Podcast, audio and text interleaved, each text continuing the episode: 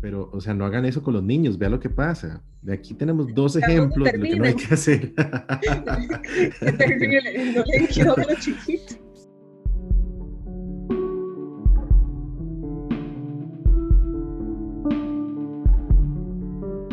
Hola, yo soy Frank Herrera, esto es Taller Literario, es un espacio dedicado a lectores y escritores en el que aprenderemos herramientas, recursos y técnicas de escritura para apreciar más nuestros libros y mejorar nuestra escritura creativa. Si es tu primera vez por acá, bienvenido al taller. Hoy me acompaña, hoy estamos, em, nos pusimos todo de gala porque nos acompaña una escritora que conocí hace poco y creo que muchos están en los mismos zapatos que yo porque es nueva en la escena y entró por la puerta enorme. Em, ella recientemente acaba de ser galardonada con el premio Aquileo J. Echeverría eh, en la categoría novela, que para los que nos escuchan desde afuera de Costa Rica es, em, eh, bueno, es un, premio que otorga el, Ministerio de Cultura, eh, es un premio anual y probablemente el, el, premio más importante de literatura en Costa Rica.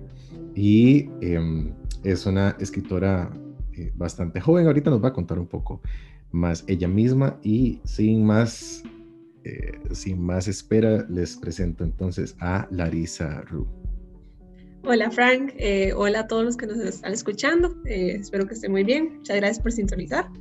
Gracias, gracias por estar acá, gracias por acompañarnos y sí, normalmente comienzo, yo he dejado de hacer cada vez menos yo las presentaciones y digo que que la invitada o el invitado se presente a sí mismo. Entonces, eh, dale, el micrófono es tuyo, contanos quién sos.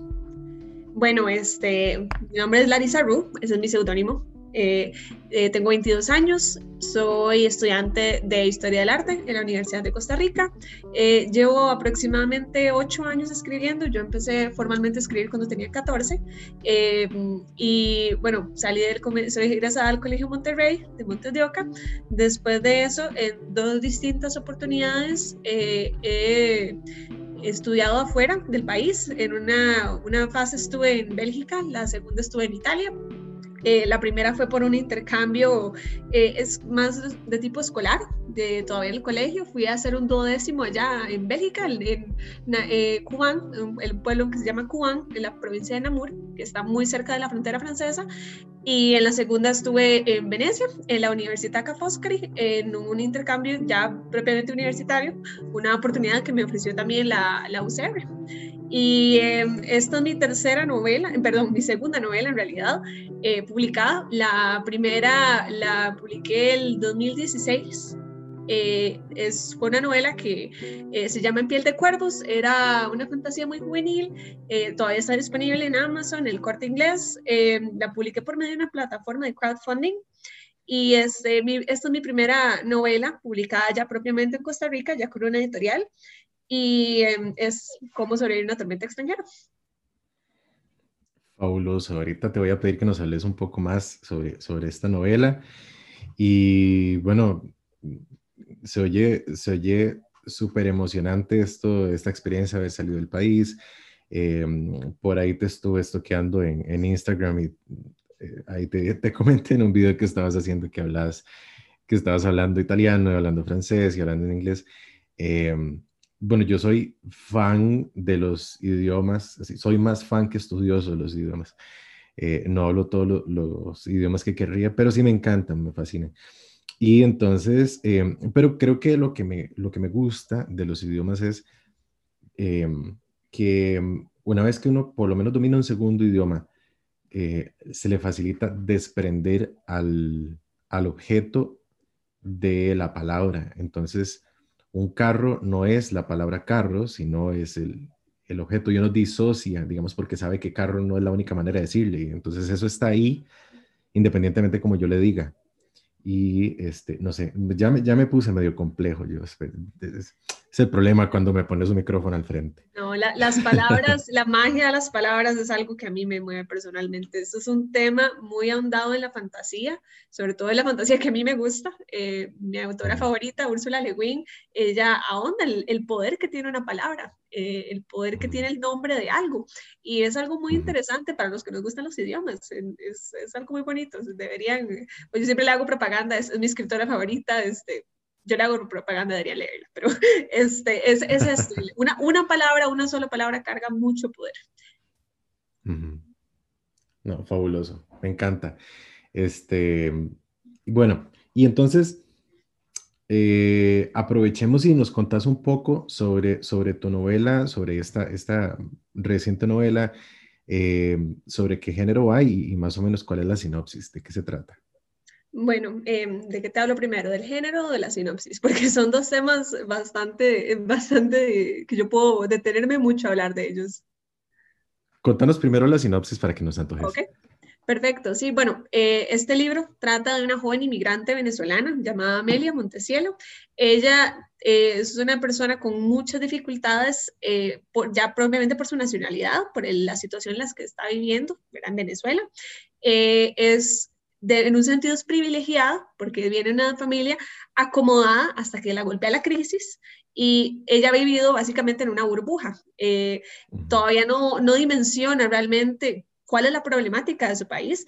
Así que cuando, y también, bueno, la protagonista tiene un problema de salud, ella tiene una enfermedad pulmonar crónica, lo cual la escuda del mundo de afuera. Ella por esta razón está siempre, ella recibió eh, homeschool, educación en el hogar, nunca fue a la escuela, está siempre encerrada, digamos, en su casita, feliz, el huérfano, la cría su tía, tiene, digamos, una, una vida ahí como pintoresca, hasta que, bueno, un día tiene la oportunidad de irse del país y bueno, no les quiero hacer spoiler aquí, pero este, ella la toma la oportunidad, es mediante un engaño, porque ella piensa que puede volver. Y el truco aquí en la novela es que es, de, es un tiquete solo de una vía y queda atrapada allá.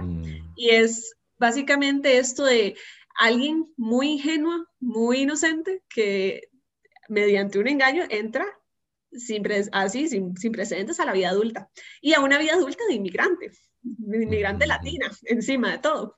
Eh, y bueno, aquí la, la, novela se desarrolla en varios espacios distintos, se desarrolla en el norte de, de, de Francia, en la frontera con Bélgica, se desarrolla, tiene lugar también en, en Viena, después eh, Italia, varios, varios lugares en Italia alrededor, y eh, es, es, una odisea, básicamente, de este personaje de Amelia para encontrar no solo su hogar, sino también su identidad, de quién es ella en el mundo. Eh, transcurre muchos problemas, no solamente eh, emocionales, que la vida amorosa de esta mujer es una montaña rusa, sino también este, problemáticas muy graves, muy reales, eh, pertinentes también a, a la indigencia, a la xenofobia, a, bueno, eh, mucho el sexismo se enfrenta también y, bueno, es, es, más que todo eh, esta odisea de esta niña que se convierte en una mujer en una época muy, muy tambaleante. Wow. este, estoy fascinado porque me parece que la, la premisa es no sé, es un, es un vehículo genial para, para, todos los temas que estás diciendo, entonces, no sé, estoy súper antojado. ¿Dónde se puede conseguir? Eh, se puede conseguir, más. Sí, claro, eh, se puede conseguir en la librería internacional, la librería UCR, y hace poco me acaban de mencionar que se encuentra también la librería francesa. Entonces, este, por medio de esas librerías por ahora. Genial, genial. Entonces, por el momento, solo acá en Costa Rica. Eh, la librería UCR hace envíos al extranjero, solo que según entiendo ah, ahorita por la pandemia están, los envíos están un poco retrasados. Y eh, si no me equivoco, ahorita ya a finales de mes va a salir la versión en línea del libro, el ebook. Entonces, bueno, ya ahí se va a volver accesible ya, eh, digamos, a todo el mundo hispanohablante. Perfecto, perfecto. ya te iba a hacer esa pregunta porque bueno, vos escribiste el libro, está originalmente en español. ¿Pensás hacer alguna traducción o no sé? A, mí me encantaría hacer una traducción, sobre todo porque, bueno, la mitad de mi padrastro es, es estadounidense, toda mi familia esta parte son, son, son de allá y a mí me encantaría que ellos pudieran tener la oportunidad de leerlo. Y em, también eh, mucha, mucha gente ha colaborado con este libro, em, mis amigos de allá, digamos, internacionales, y eh, me encantaría que tuvieran también la oportunidad de leer no solo los fragmentos con los que ayudaron, porque hay fragmentos en francés, hay fragmentos en italiano, y me encantaría que ellos también tuvieran la, la oportunidad de leerse la novela completa. Entonces, bueno, esperemos que algún día. Bueno, ojalá, ojalá. Ojalá y tenés, claro, tenés la, mega ventaja de que, de que puedes formar parte del proceso, si no es que haces vos misma la traducción, que sería fabuloso, ¿verdad? Este, pero sí, es bien cansado. Es bien cansado. Yo ahorita eh, llevo anunciándolo por meses, pero me he atrasado con en la parte de la maquetación, que debería ser como lo más fácil, eh, con un poemario que ya, ya casi, ya casi está listo. Y em, y está escrito en español y portugués. Va a salir en español y portugués en el mismo, en el mismo libro. Ah, y es, muchas gracias. Este, pero sí, es súper, súper cansado. Eh, y, el, y el portugués que está a la par, ¿verdad? Había como los 200 metros. Entonces, me imagino que, me imagino que de no sé, pasarlo a, a, francés o el inglés que vive más lejos. Em, pero bueno, ojalá que, ojalá que se te dé. ¿Y, y por qué? Mm, bueno, contanos entonces del género, porque ahora me dejaste con la duda de, del género, de qué va esto. Bueno, es que es, este realmente a mí eh, es mi primera novela de ficción, ya como tal. Yo soy escritora de fantasía y de terror. Eso es lo que a mí siempre me ha gustado y es lo que vengo escribiendo desde que tenía 14. Eh, lo que pasa eh, es que a los 10, perdón, 17 años llego a Bélgica trato de seguir con esto de, de, una fantasía que yo estaba escribiendo, ¿verdad? Con elementos mesoamericanos y estaba allá y mi vida en ese momento había dado un giro porque me enfrentaba yo misma como el personaje principal a problemáticas a las que no estaba acostumbrada. Y entonces eh, cerré el documento y me puse a escribir mi primera novela de ficción. Yo dije, voy a tratar con gente real con este, problemáticas reales, graves, que ya no tengo que hacer una investigación. Normalmente yo hago una investigación muy puntual, muy histórica, porque lo que hago es terror y fantasía. Entonces, con esos eh, ámbitos especiales podemos jugar un poquito más. Pero cuando se trata de una ficción actual, este, y más que todo que se involucran elementos este, eh, tecnológicos que son propios ya como de la generación millennial zoomer, eh, hay que estar muy con los pies en la tierra, hay que tener como, este, ¿verdad? Una, una investigación muy presente.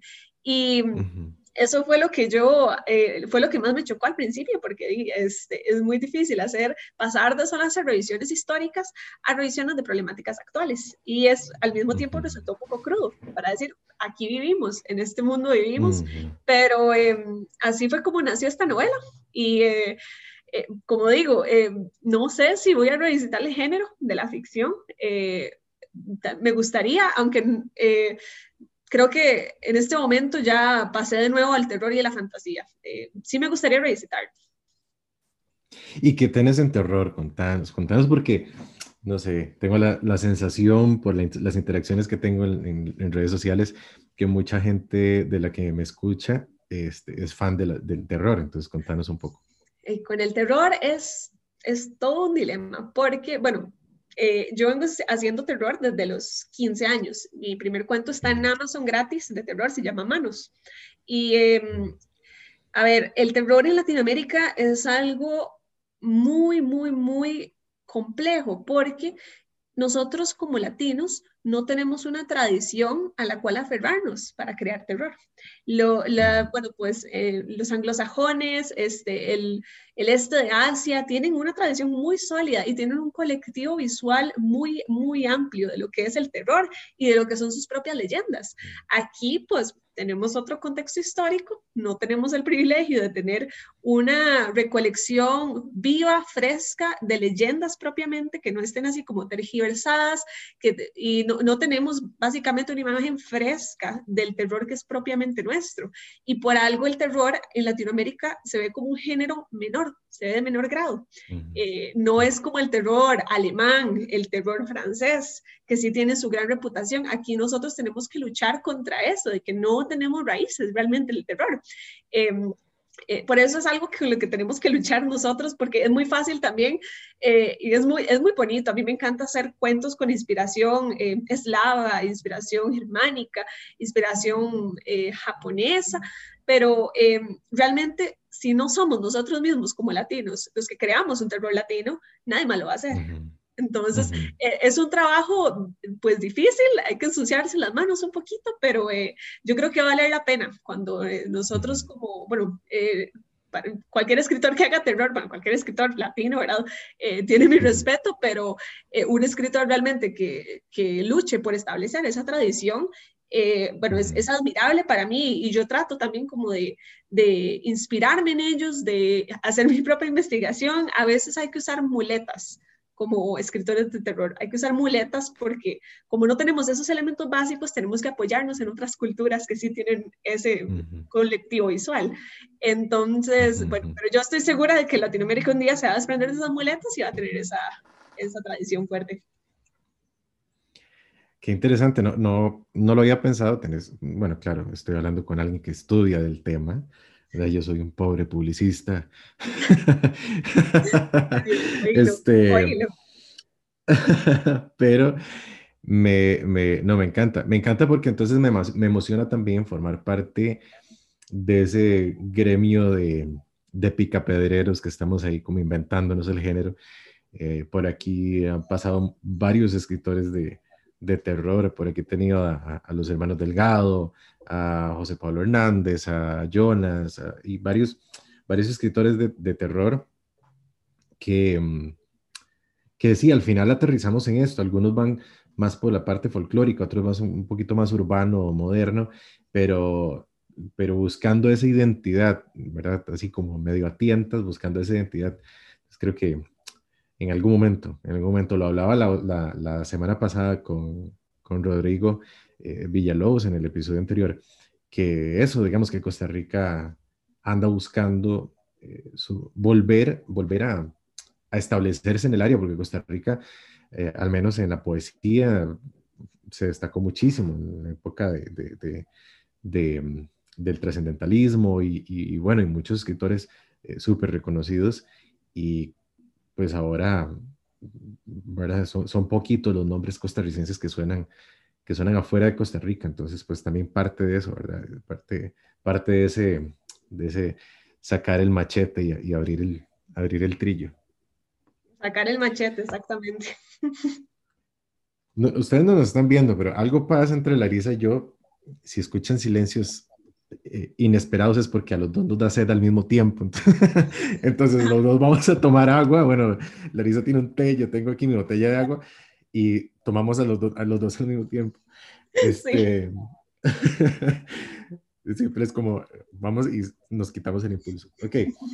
Eh, quería preguntarte por tu faceta, ahorita creo que también nos conté sobre, sobre el premio y toda esta, de toda esta experiencia, pero contanos un poquito eh, sobre tu faceta de lectora. ¿Qué lees vos? ¿Qué te gusta a vos leer? No cuando estás investigando, sino cuando lees por, por afición? Bueno, yo eh, desde muy pequeña tengo la ventaja de que tengo una mamá lectora y mm. la relación mía con mi mamá siempre ha sido muy estrecha. Y eh, mi mamá siempre me inculcó la lectura y lo que a ella le gustaba, que eventualmente no sé qué tanta influencia pudo tener, pero me terminó gustando mucho a mí. Mi mamá es, eh, no sé, yo le digo la reina nerda, porque a mi mamá le encanta, bueno, le encanta Harry Potter. Yo me acuerdo cuando yo era pequeña, cuando yo era pequeña, cuando yo era, eh, bueno, yo creo que un año después de que yo nací, ya empezaron como a salir los libros de Harry Potter. Yo me acuerdo de mi mamá eh, buscando. Estoy viejo, gente, oficialmente me acaba de decir viejo. No, no, no, no, no, no, no, no.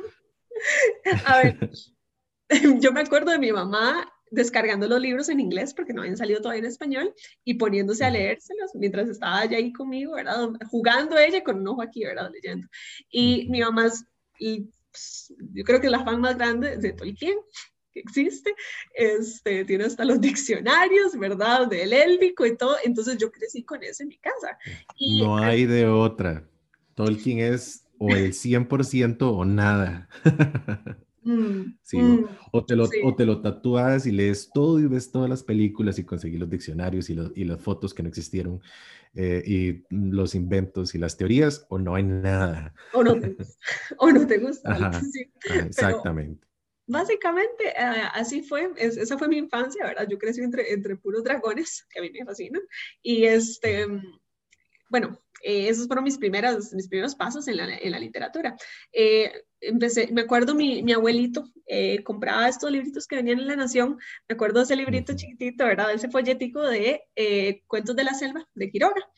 Y yo cuando Mm, me leí eso, yo sentía algo, ¿verdad? Ahí en medio de la jungla con la tortuga enorme. Y bueno, ahí poco a poco fui. La, me acuerdo también, eh, Isabel Allende fue una gran influencia cuando yo era, cuando tenía como 11, 12 años, y ya después descubrí el terror. Ya después me, me- mi, mi cuento favorito es La Máscara de la Muerte Roja, de Poe.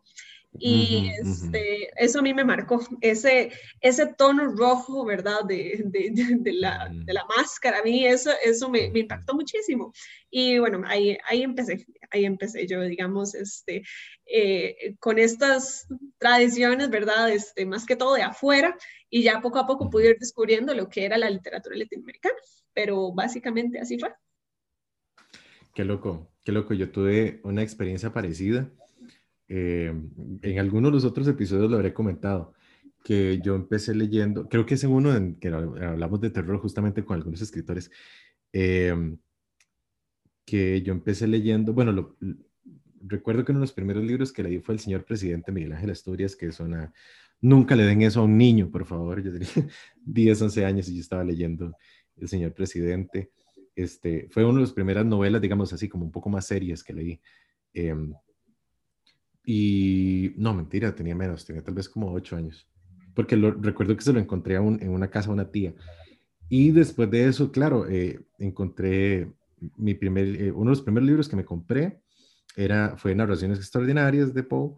Y luego eh, encontré en internet un, un cuento de Quiroga que era El almohadón de plumas.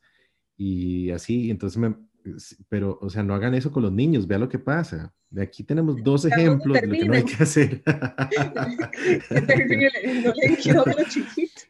No, no hagan eso. De- mejor denle coca y, y un cigarro, dijo.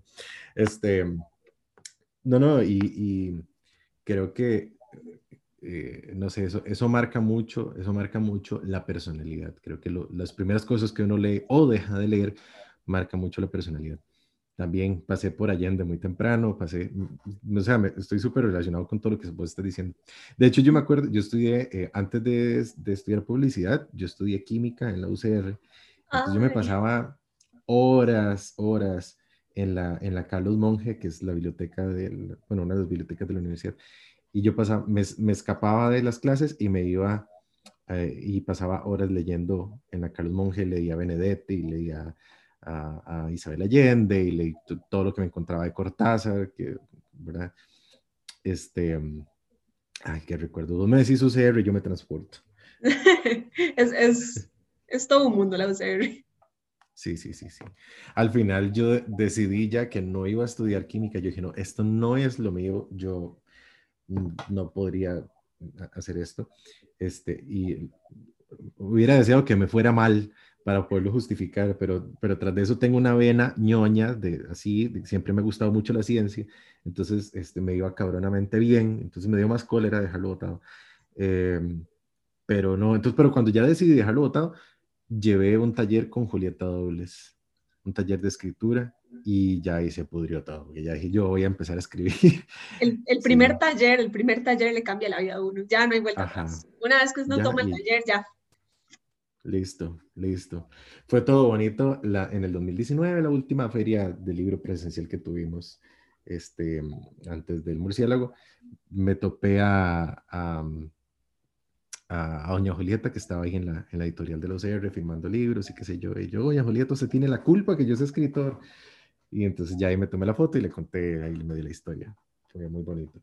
Contanos, vos ¿Has tenido alguna, alguna experiencia, digamos, eh, en, tu, en tu carrera como escritora? ¿Has tenido alguna experiencia, algo, no sé, algo que te haya pasado mm, en, esto, eh, no sé, no sé, no se me ocurre qué, porque entonces estaría eh, sesgando mucho, pero algo, alguna experiencia, algo bonito que te haya pasado, algo raro que te haya pasado. Como escritora, ya desde en los últimos años o, en general. No sé, algo que te haya pasado que vos dijeras, mm, bueno, es que, o sea, mm, dale, dale.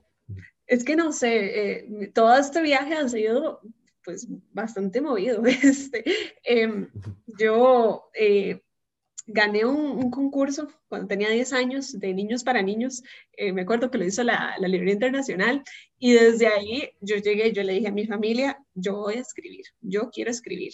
Se me olvidó como por cuatro años, ya después de los 14 lo retomé, pero realmente siempre fue una parte de mí. Entonces, este, em, no, no, ha sido como realmente algo eh, con lo que yo tengo que descubrir, es algo que siempre ha sido eh, parte de mí y creo que lo más importante es que yo he tenido una familia que me ha dado muchísimo apoyo. Este, Yo no, no, nunca tuve esa, esa oposición, ¿verdad? De la familia muy dramática, donde no, no puedes ser artista y yo no, yo sí quiero y gracias a Dios que nunca la tuve, porque seguro yo soy, yo soy muy, yo creo que yo me quiero muy fácil cuando, cuando bueno, mi mamá, que es una mujer súper estricta, cuando mi abuelo me decía que no, era rebelde, pero al final terminaba haciendo lo que ellos querían, ¿verdad? Pero de ahí, ellos me, decidieron chinearme, nos fue súper bien. Eh, mis anécdotas siempre han sido que yo escribo, se lo doy a mi mamá, mi mamá lee, mi mamá este, me da retroalimentación, entonces ha sido, ha sido este, vamos a ver, muy movido, pero al mismo tiempo como algo muy, muy orgánico, que siempre ha estado ahí, ¿verdad? Es como, sí, Larry es escritora, y sí, este, tiene esta nueva, muy bien, eh, lo, más, lo, más impresionante que me ha pasado, siento yo, es todo este rollo con Tormenta Extranjera, porque eh, la manera en que Tormenta Extranjera se, se, llegó a publicar fue, yo pienso que fue fuera de lo común, porque yo venía eh, de, bueno, pasé un luto familiar, ¿verdad? Este, muy fuerte, yo estaba muy afectada emocionalmente y vi que en pocos días después de, de este fallecimiento se iba a cerrar el concurso para eh, el concurso de la editorial UCR de novela juvenil. Y bueno, yo dije, ok, vamos a hacer esto, voy a terminarla, voy a mandarla, no me importa, eh, este, solo quiero terminarla ahorita. Y em, le hice un final, cuando estaba haciendo ese final, se, no me acuerdo si fue un error de Word, pero se cerró el documento y no se guardó todo el final que yo había hecho. Y bueno, ya ahí me dio una crisis, entonces medio de lágrimas y que me estaba yo jalando el pelo, hice otro final bastante así como turbulento y lo mandé. Y unos meses después me llamaron y me dijeron, eh, básicamente me dijeron, está, descalificada. Eh, yo no gané ese certamen. Yo, este, resulta que al editor, al, al, director del CDI le había gustado mucho la novela, bueno, a Don Olger, porque él ha sido un apoyo increíble. Y y la habían, digamos que seleccionado, pero el concurso quedó desierto porque en las letras pequeñas del concurso decía que mm, eran solo eh, escritores noveles, no, no puede tener ninguna ya publicación. Mm. Y yo ya había publicado, como te comenté, una con una plataforma de crowdfunding en Internet. Y bueno, también está física y todo, pero solo era, técnicamente solo se podía pedir por Internet y todo. Y bueno, yo me he dado cuenta que esa era una de las condiciones. Y, pero eh, a Noel le gusta Pues ya no voy a poder participar yo. Bueno, por eso y porque ya no soy joven también. no, pueden ver, pero le estoy haciendo cara como de... sí, me está, me está haciendo cara increíble. ¿De qué deja hablar paja? Sí. Básicamente. muy, pero, muy amable. pero este, al final eh, me dijeron, la novela nos gustó mucho. Eh, tráigala de nuevo, ya fuera de concurso, sino mm, es, tráigala como una, para, escribirla como una propuesta formal que usted está haciendo la editorial, porque al final no sabemos qué va a pasar con, el concurso, definitivamente, definitivamente, no ganaste, pero no sabemos qué va a pasar. Entonces al final lo hice y después me llamaron eh, con el contrato ya de publicación, ya me dijeron, sí, la queremos publicar y bueno, a partir de, a partir de ahí todo ha sido todo ha ido bastante rápido para mí. De hecho, me cuesta digerirlo, pero bueno, aquí estamos. Fabuloso, me encanta. Me encanta esa historia así atropellada y accidentada, porque, no sé, eh, como que se las traía el título de la novela, además. yo quiero nacer así tormentosamente también. somos una tormenta, vamos abruptos, impredecibles. Este, y, y, cómo fue entonces el proceso o cómo entraste, cómo, cómo fue la participación en el premio, cómo, cómo, cómo fue esta experiencia? Porque esto es reciente, ¿no? El, aquileo. Sí. Em, bueno, yo es que yo no, yo no sabía que estaba participando. Eh, lo que pasa genial, genial. O sea, es que decir que fue una sorpresa es, es, es, quedarse corto, porque esto lo hace, de hecho, hoy este, estaba hablando ya con la jefa de comercialización del, de la editorial UCR y yo le dije, es que me sorprendieron mucho porque ustedes no me dijeron que ustedes metieron mi novela a concursar. Y ellos me dijeron, no, eso es algo que hace la editorial, ¿verdad? Que buscas si la, si la novela que, que tenemos cumple ciertos parámetros, la enviamos para, para el concurso, entonces en este momento la suya calificaba, todo bien, y, y felicidades, pero yo no tenía idea de que estaba participando. Y entonces fue, fue fue una sorpresa que me cayó muy, muy, muy bien, digamos, pero este, eh, fue definitivamente algo que yo no estaba esperando, ¿verdad? No estaba ni siquiera este, atenta. Eh, de hecho, me di cuenta porque me escribieron por Instagram, eh, de hecho, una persona que no conozco, ¿verdad? Un muchacho este, que ya le agradecí todo, yo, o sea, gracias a usted, eh, porque me dijo, vi, vi, lo del Aquileo, felicidades, y yo, ay, esta gente se equivocaron, se equivocaron, es Larisa Arroyo Navarrete, es que, o sea, yo no estoy participando. Y este, escribe a alguien de la facultad y dice, felicidades, yo, ¿qué le pasa a la gente? O sea, ya me metí a la página del, del ministerio y, ya vi, yo, ah, bueno, y aquí tengo que agradecerle a una gente que, que, que me tramaron, me tramaron, básicamente. bueno, estoy súper contenta, ¿verdad? me encanta, está genial. Eso está genial que, no sé qué te... Porque es, es, debe ser muy chido, digamos, y mucha gente así como pendiente ay, me habrán seleccionado y ahí estoy con mi novela con toda la fe. Y vos por otro lado tomándote un té y escribiendo otra cosa y ¡pa! ¡Hey, ganaste! Fue, todo, fue todo un drama eso, sí. Llamé a mi mamá así, pero temblando. Y mi mamá dijo, pero ¿quién se murió? Básicamente, ¿verdad? ¿Qué pasó? y bueno, le conté y ella me dijo, usted no estaba participando en eso. Y yo, Exactamente. Resulta que sí. Ese es el punto. Qué genial. Voy a hacerte una pregunta. Em, ya nos has contestado, digamos, como en cierta parte, eh, que, que algunas partes de esta novela se, te han embarrado un poco de tus experiencias en el extranjero, de em, incluso los idiomas y tal. Em, y de tu, experiencia en el extranjero, que no es lo mismo, digamos, como visitar un lugar o experimentar el lugar. Em, pero ¿qué, ¿qué, otros aspectos, digamos, de tu vida, no sé, eh, hobbies, eh, algunas, algo, alguna otra cosa de, tu vida que vos sentís que te haya, eh, que se haya traspasado, que se haya traspapelado y se haya metido en tu manera de escribir? Que digas, por ejemplo, no sé, me encanta el cine, entonces creo que escribo muy cineastamente, qué sé yo. Eh, bueno, para esta novela precisamente eh, hay un aspecto, eh, bueno, es, un, interés del, personaje principal que tiene, ella tiene una afición por la ópera, la, eh, la, cantante, no, la, bueno, sí, la cantante, la protagonista, ella, su sueño es ser cantante lírica, quiere ser cantante de ópera. Y entonces toda la prosa es, es una prosa muy ligera, es... Eh, al principio yo siento que es bastante juvenil, ¿verdad? Porque es una adolescente esta muchacha, em, pero digamos, este, esta parte, el aspecto lírico, eh, eh, es como ella describe todo, la manera de pensar de ella siempre está inspirada en estas áreas, este, em, y es algo que combina mucho con la tecnología que se muestra en la novela, porque eh, hay un aspecto que tiene esta novela que creo que es muy particular, que varias gente me ha dicho que no ha visto en otras novelas, es que tiene, digamos, anexos de conversaciones de WhatsApp. Que eso es algo muy tecnológico, ¿verdad? Muy de, nuestra, de nuestros tiempos ahorita.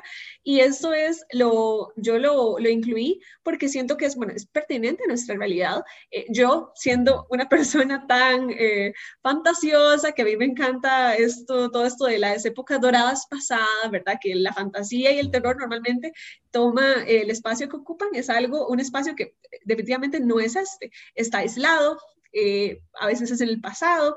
Y bueno, como yo te decía, mis investigaciones a veces son muy puntuales, históricas, y entonces escribir una novela contemporánea en un espacio contemporáneo para mí fue bastante complicado. Y yo dije, bueno, vamos a incluir estos aspectos de las conversaciones por WhatsApp, las solicitudes en Face, este, que me siguen en Instagram, que me bloquea, pero al mismo tiempo este personaje es como yo en el sentido que es muy romántica. Y este, a mí me gusta ver la vida con este enfoque, ¿verdad? Este estilo estudio Ghibli, ¿verdad? Que todo se ve así como fantasioso y ella, la manera en que ella lo hace es viendo todo con este aspecto muy lírico. Entonces es esta, esta combinación, perdón, de lo onírico con un aspecto más automatizado. Es la tecnología de la que no podemos escapar, pero al mismo tiempo tiene un enfoque de, de área, ¿verdad? Este, de que ella se cree la, la principal en, un, en, un, eh, en una ópera de Puccini, ¿verdad? Entonces vamos por ahí. Bueno, yo tengo una debilidad por la ópera. A mí en realidad me gusta muchísimo. eso es algo que este, a mi papá siempre le ha gustado, a mi mamá también. Entonces, bueno, por ahí va. Yo siento que eso es tal vez el, el interés que más ha permeado esta obra, así directamente. Claro, y no se vale porque yo veo ópera y no entiendo nada, ¿verdad? no hay ópera que no hay ópera que logre agarrar. La zarzuela. Yo escucho Nes, un Dorma y solo entiendo Nes un Dorma. a mí, a mí este sí, sí, sí, tienes toda la razón. Pero bueno, se parecen, son idiomas que se parecen. Sí, sí. No, pero es, no, a mí me, me fascina, digamos, no sé la segunda cosa sobre ópera, pero me encanta, digamos, yo me puedo tirar una ópera aunque no esté entendiendo nada y, este, y por supuesto, ya estamos en el 2021, se pueden conseguir muy fácil con subtítulos en YouTube, 500 interpretaciones de... Pero eso es lo bonito de la ópera, eh, vos sabes que eh, aunque uno no entienda nada, eh, la emoción está ahí. Es un, lamento que perdura, una emoción eh, perenne. Entonces es algo, es algo en realidad que a veces mucha gente es como, no, no, no, pero eso se ve como elitista. no, no, es algo muy universal. Y eh, bueno, no, a todo el mundo le gusta la ópera, ¿verdad? este, todo bien, ¿verdad? Yo conozco mucha gente que no le gusta la ópera. A mí antes no me gustaba, eh, fue como un gusto más adquirido, pero este, yo siento que tiene eso que es muy bonito, que es este, que uno puede sentarse y escucharla y no entender nada, pero hay emoción, pero por lo menos toca una fibra. Entonces, eh, bueno. Sí, e, es un poquito lo que hablábamos ahora fuera de micrófonos con, eh, con respecto a la pintura, ¿verdad? Que la pintura, mm, la mayoría de la gente que llega a gustarle la pintura es primero porque vio algo y le gustó y ni siquiera sabe por qué le gusta, digamos, si le gusta estéticamente o si le transmitió algo, ¿verdad? Pues, es como, no sé. de hecho, toda la música en general, no solo la ópera, toda la música es muy, las emociones son muy ubicuas, son muy abstractas, digamos. Sí, sí. Eh, bueno, súper interesante. Te voy a preguntar ahora algo más, más aterrizado con la parte técnica de la escritura, porque, bueno, pues el taller, el, el, podcast Taller Literario se trata un poquito también de eso, como de dar consejos prácticos.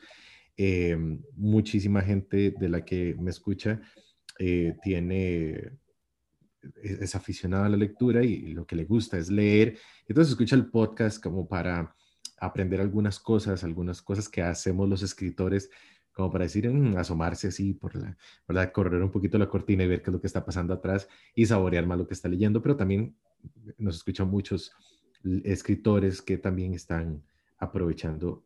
Entonces, contanos, en tu caso, es una pregunta que le he hecho a varios escritores y si se la he hecho a cinco escritores me han dado seis respuestas. ¿Vos escribís con brújula o con mapa? Vos eh, te planteas primero mm, toda la, toda la estructura, ya sabes para dónde vas, sabes cuál camino vas a agarrar, o nada más tenés un norte, tal vez un final o una idea así y empezás a darle. Pues Eh, en, vamos a ver, en mi vida en general, Frank, yo soy muy desordenada. A mí la gente me molesta. Todo el mundo, o sea, dice que yo soy como un circo. A lo que voy es que sí, yo soy, normalmente soy como un circo, pero para la escritura sí tengo mucho orden y soy muy metódica. Entonces, en el sentido de que yo soy muy impulsiva, para todo en general soy impulsiva, eh, tengo una idea, a las 2 de la mañana me levanto, la escribo, pero este, nunca la dejo al aire, siempre tengo que sentarme y yo, ok, ¿qué puedo hacer con esto? ¿A dónde lo voy a ir? Y, y voy anotando. Entonces, yo diría que soy de las dos, brújula y mapa, porque sí, este, de entrada yo parezco muy de brújula, pero en, en mi caos hay, hay orden, yo me entiendo y, y yo lo tengo que respetar también, el, el, esquema que yo me dibujo. Entonces, sí, las dos.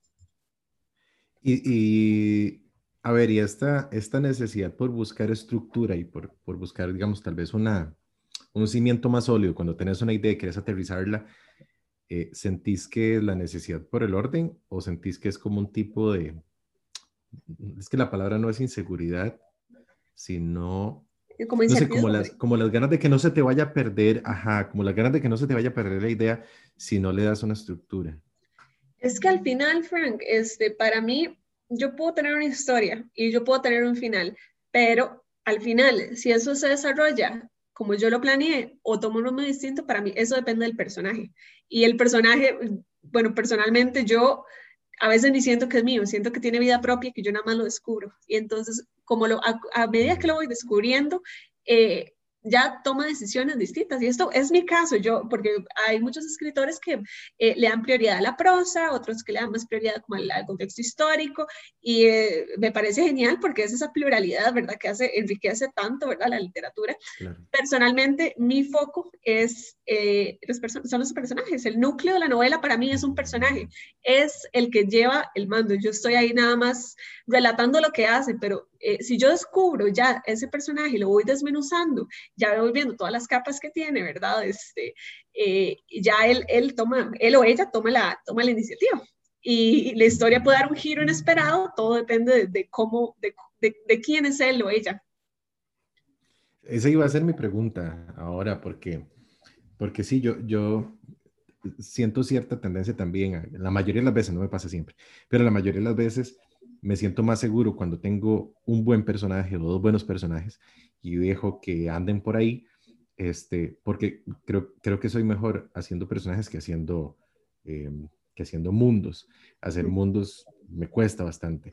Em, de hecho, yo tengo, tengo un taller de, de, escritura y en el nivel avanzado, cuando tengo que hablar de mundos, eh, no, me, no, no, no me animo a hacerlo yo. Entonces, tengo, tengo un invitado que me ayuda con eso, que es, que es este Rod Sarnine, el escritor de, de, La luz al final del mundo, y él es el que da esa parte, porque siempre, siempre se me ha hecho muy, mucho más complicado que los personajes. Em, pero me, me, llama la atención eso también, que vos eh, pones, haces al personaje. Entonces me imagino, vamos, que, que en esa parte, cuando vos decís que, que da esa estructura y que te gusta tener esa parte así como más segura, haces fichas de personajes, haces o describís o buscas, no sé, haces un dibujo, buscas alguna foto, ¿cómo, cómo diseñas un personaje? Mm, bueno, normalmente ah, para mí, inicialmente la parte física, eh, eh, al principio para mí carece de, de, de importancia porque la personalidad a veces es lo que eh, porque digamos, yo me puedo imaginar un personaje y te lo puedo escribir, pero al final este, va a terminar en tu imaginación. O sea, vos vas a, vas a imaginártelo de alguna forma, vas a interiorizar ese personaje y vas a tener una versión de él, ¿verdad? Tal vez, o sea, eh, muy, muy, a veces puede resultar muy diferente a, lo que yo como autora te estoy planteando. Em, y siento que a veces...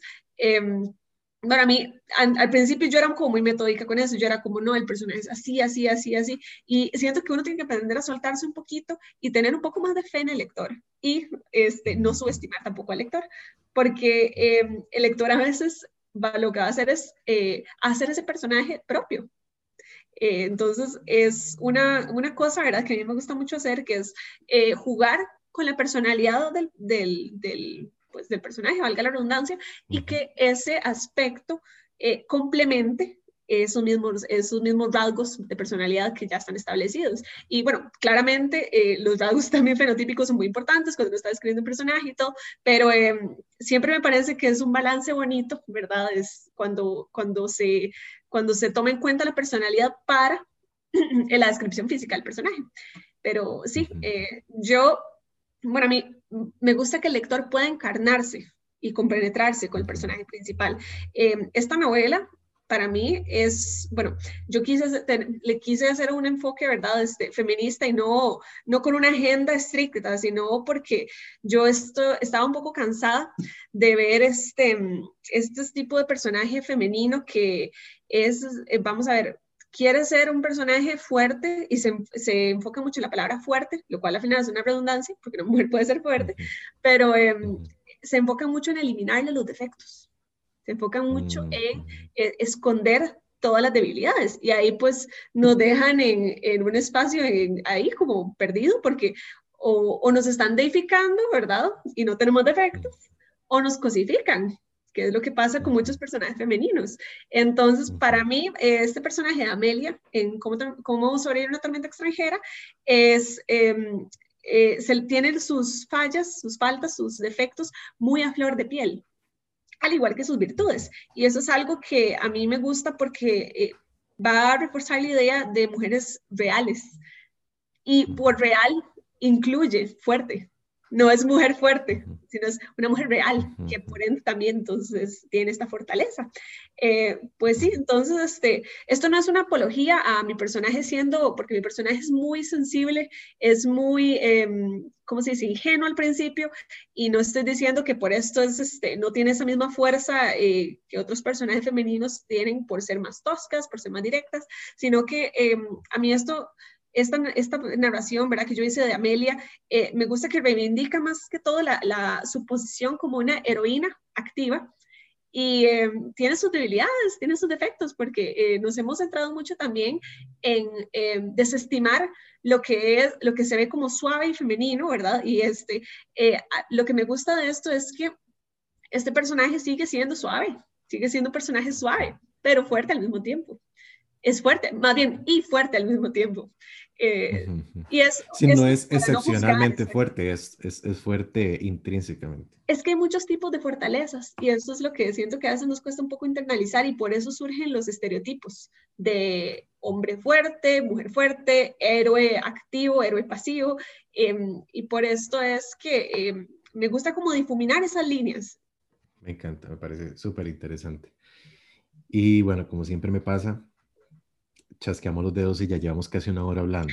Entonces voy a hacerte la última pregunta, eh, que si quiero que nos contes, porque me, da mucha curiosidad siempre que puedo pregunto esto. ¿Vos tenés algún ritual para escribir? Digamos que vos decís, si no tengo el olor correcto, el incienso correcto, o si no estoy en el lugar correcto, o si no tengo esta ropa puesta, ¿verdad? ¿Cuál es, cuál es tu, tu ritual favorito para escribir? Mm, eh, te, te, decepciono, yo no, no tengo rituales, yo... Nada. Eh, no, yo es que como yo empecé a escribir de hace mucho tiempo, como a los 14, que estaba, digamos, muy pollita, eh, yo me acostumbraba a, escribir cuando tenía tiempo nada más y no podía darme el lujo de decidir si, si sí, si no, ¿verdad? Este, que no me inspiro, no, no, era siéntese y hágalo. y, y no es que al principio tenía mis rituales porque no me salía y fue que como que los fui rompiendo para forzarme yo a, a, a, hacerlo, ¿verdad? Porque, bueno, yo, me yo recuerdo que en secundaria yo, eh, cuando estaba escribiendo la primera novela, a veces me llevaba la compu, me llevaba la laptop y les pedía a los profes, yo, profes, que estoy haciendo esto y de verdad quiero terminarlo porque quiero ponerlo en Amazon. Si yo hago el cotidiano, hago todo esto, ¿me dejaría ya al final de la clase sentarme a escribir? Y decía, sí, sí, todo bien. Entonces yo ahí en el pupitre con todo el alboroto de una clase de cuarto o quinto año y yo así, ¿verdad? Entonces eh, eh, sí tenía mis rituales, no fue que nunca los tuve, pero este, los, tuve que dejar porque eh, como yo soy muy, me gusta mucho, me gusta mucho escribir, es lo que hago y me gusta hacerlo todos los días y me gusta tener un ritmo constante, no me gusta detenerme, tuve que romper esos rituales, así me, me forcé a romperlos más bien. Tenés el mejor ritual, tener la constancia. Eh, sí, a veces es obsesión, ¿verdad? Digámosle constancia, todo bien. Constancia suena más saludable. más bonito, exacto. Sí, sí, suena todo positivo. y, pero entonces, bueno, tal vez no ritual, pero hay algo que sí te guste, por ejemplo, no sé, tener eh, alguna bebida caliente o snacks o música o algo que, que sea algo que, bueno, si no está, igual no pasa nada, pero si lo tenés, sentís que escribís mejor. Si yo pudiera ya ponerme caprichosa, este, me gusta, me gusta mucho, eh, bueno, pues tener un, cafecito y tener ahí como música de fondo que no tenga letras, todo, solo música instrumental, este, lo-fi, todo esto, ¿verdad? Que siento que estimula la concentración. A veces, normalmente uso también música de videojuegos, me sirve muchísimo. Eh, sí, sí, es para ahí este, estimular la concentración. Y, y, pero eso sí me pongo piqui, ¿verdad? Si no es como, no, no, Larisa, a trabajar. y te pasa, eh, te pasa que depende de la música que escoges, eh, la, lo que estás escribiendo puede agarrar otro, o, o, digamos más bien como que vos digas, este, porque digo yo, esto es algo que hago yo y, y, para no sentirme tan raro, decime que alguna vez te ha pasado que necesitamos escribir algo así como de acción, una persecución o tal vez algún cuento que es así súper terrorífico, entonces buscas como la música que te meta en el mood, así, ¿te ha pasado? Sí, sí, eso sí lo hago, ¿verdad? Y, precisamente si, si, le tengo mucho cariño a una escena, yo digo, esta la quiero hacer bien, tomo ya mi tiempo para escoger la musiquita, ¿verdad? normalmente uso mucho de lo que es este, eh, soundtracks, eh, eh, música instrumental, música de películas, videojuegos, y la pongo de series también, la pongo ahí de fondo, ¿verdad? Pero, pero sí, eso solo si le tengo mucho cariño a la escena, ¿verdad? Y, y quiero que salga bien, porque sí, la, la música también puede influenciar el, el rumbo que toma la narración. Larisa, muchísimas gracias. Muchísimas gracias por acompañarnos en esta casi hora ya de, de programación. Em, contanos dónde te podemos encontrar, eh, si te podemos buscar en redes sociales, si, si tenés algún, eh, algún lugar donde podamos apoyarte también, qué proyectos vienen, contanos, contanos cómo te podemos apoyar. Bueno, em, eh, yo estoy en redes sociales como Larisa Ru, eh, si quieren apoyarme, pueden seguirme para que estén pendientes de, de, los, de los proyectos a venir. Eh, también tengo un perfil en Goodreads, que si se leen cómo sobrevivir una tormenta extranjera, les agradecería montones si me dejan este, una reseña. Y, y nada, con, con, los mensajes y todo, yo he estado, he estado Hagan eso, amigos. Hagan eso, por favor, cuando, cuando quieran apoyar a alguien, vayan y dejen, dejen mensajitos en Amazon, en Goodreads, todo eso suma. Recuerden, recuerden cuando ustedes como lectores estaban buscando un libro, vieron una portada y dijeron, mm, no confío en esta portada, vamos a ver qué dice Goodreads. Bueno, eso va a ser alguien más. Exacto, sí. Y entonces, este, bueno, eh, ahí, ¿verdad? Este, voy a estar esperando ahí en redes sociales, ¿verdad? En estos espacios que tengo, ¿verdad? Para interactuar con los lectores. Eh, a proyectos, bueno, tengo una novela de fantasía juvenil que va a salir este año, eh, estoy esperando que a mitad de año ya esté disponible, publicada también por la editorial UCR.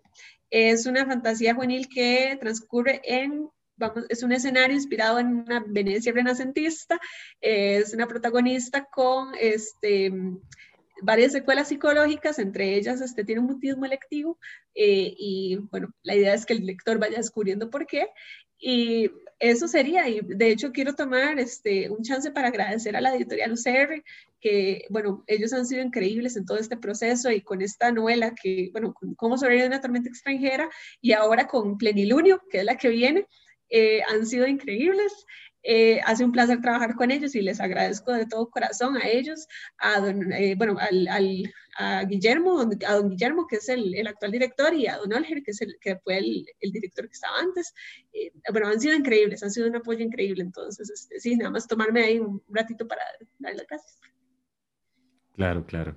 Bueno, muchísimas gracias otra vez por estar, por estar en, el, en, en el taller literario, por sacar el ratito de, de para acompañarnos. Eh, muchísimas felicidades otra vez por el, por el alquileo y que, bueno, que vengan muchos éxitos más, eh, muchos éxitos con, con, esta novela, que te vaya súper bien, con la que viene también, que, que no sé, yo estoy súper antojado, yo no sé, estoy súper, súper antojado de, de, ir a buscar, este, eh, de ir a buscar cómo sobrevivir a, a una tormenta extranjera. Creo que no sé, me, atrapó todo lo que nos contaste y me imagino que la gente que nos está escuchando también, si alguien lo tiene por ahí, lo ha logrado conseguir en estos días o, quiere ir a buscarlo, eh, recuerden ir a, dejar su comentario también en Goodreads. Lo pueden poner ahí en, la lista de los libros por leer. Todo, cualquier cosita suma. Este, y listo, bueno, eh, los, los dejo por ahora. Eh, gracias por haberse quedado hasta el final. Pronto vienen, vienen dos episodios más, uno que he anunciado un par de veces por ahí, que es, eh, nos, va a enseñar un poco em, sobre autopublicación, que tengo una invitada muy especial y una eh, excelente invitada para hablar de este tema. Y tengo también un invitado que nos va a leer sobre, o nos va a hablar sobre lecturas beta, que es algo que también me han pedido mm, para, para un tema para discutir en el, en el podcast. Larisa, muchísimas gracias. Espero que la pase súper bien. Gracias a vos, Frank. Muchas gracias por eh, tenerme y a todos los que nos escucharon hoy. Muchas gracias también. Listo. Nos vemos. Hasta la próxima.